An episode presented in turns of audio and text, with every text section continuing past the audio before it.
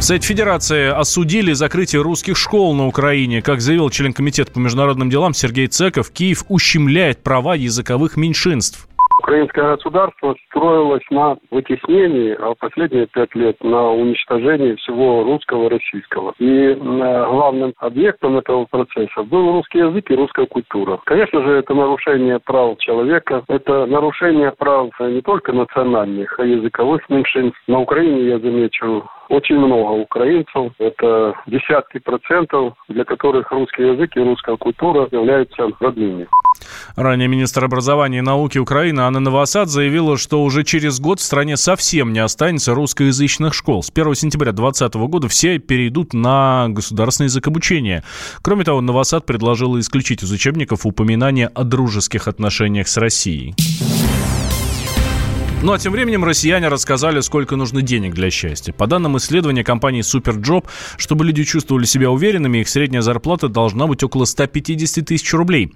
Представитель портала по поиску работы Сергей Светоченко отметил, что мужчинам нужно немного больше, чем женщинам среднестатистическому россиянину нужно 161 тысяч рублей в месяц, чтобы быть счастливым. Мужчинам для счастья нужно почти на треть больше, чем женщинам. Это 181 тысяча и 138 тысяч рублей, соответственно.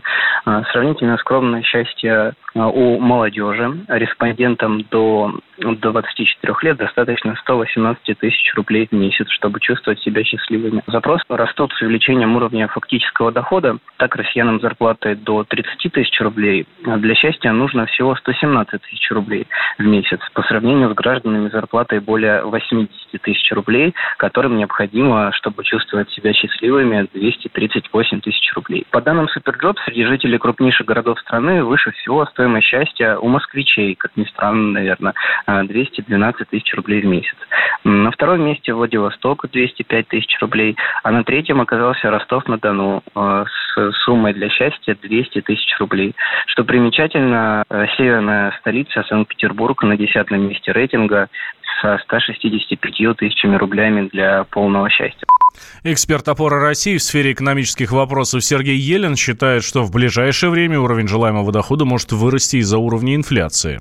Я думаю, что она достаточно объективна, потому что эта сумма определяется затратами на ЖКХ, на аренду квартиры, либо на покупку квартиры через э, ипотеку. Это какая-то сумма на отпуск, э, на продукт питания. Вот. Я думаю, что она примерно отражает более-менее комфортный уровень дохода, который оптимален и реалистичен для многих э, оброшенных граждан. А если получится прийти к тем цифрам, э, на которые ориентируется наше правительство снизить уровень инфляции, то я думаю, что если лет через пять э, корректировка, если произойдет, то не сильно.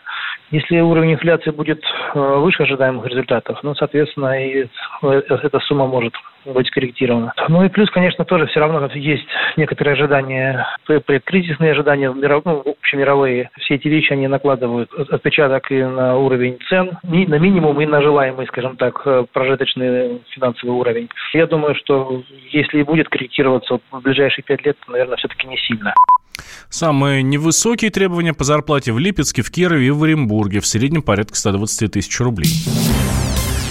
Ежегодно россияне выбрасывают 17 миллионов тонн еды. Общая стоимость этих продуктов больше полутора триллионов рублей. Таковы данные исследования компании Тиар-Центр и Российской ассоциации электронных коммуникаций. Директор консалтинговой компании Антон Губицын рассказал, какие продукты чаще всего выбрасывают по окончанию срока годности и о последствиях утилизации такого количества еды.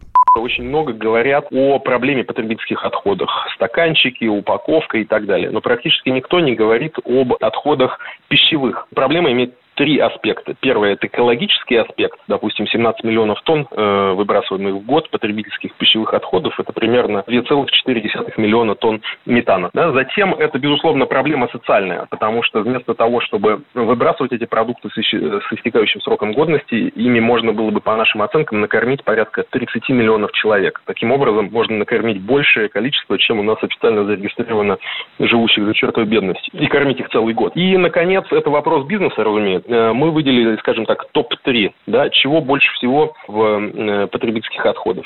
Это хлебобулочные изделия и макароны, это молочная продукция и это картофель.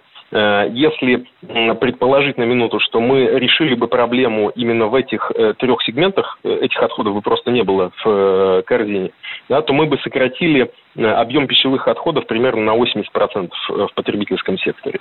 Мы все с вами сегодня пользуемся такими вещами, как онлайн-агрегаторы такси. Вы видите, как это быстро и удобно.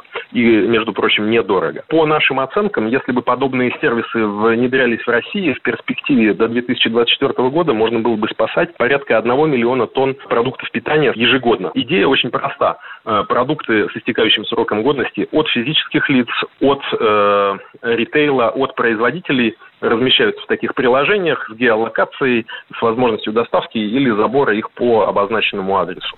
В ТР-центре отметили, что на долю домохозяйств приходится больше выброшенной еды.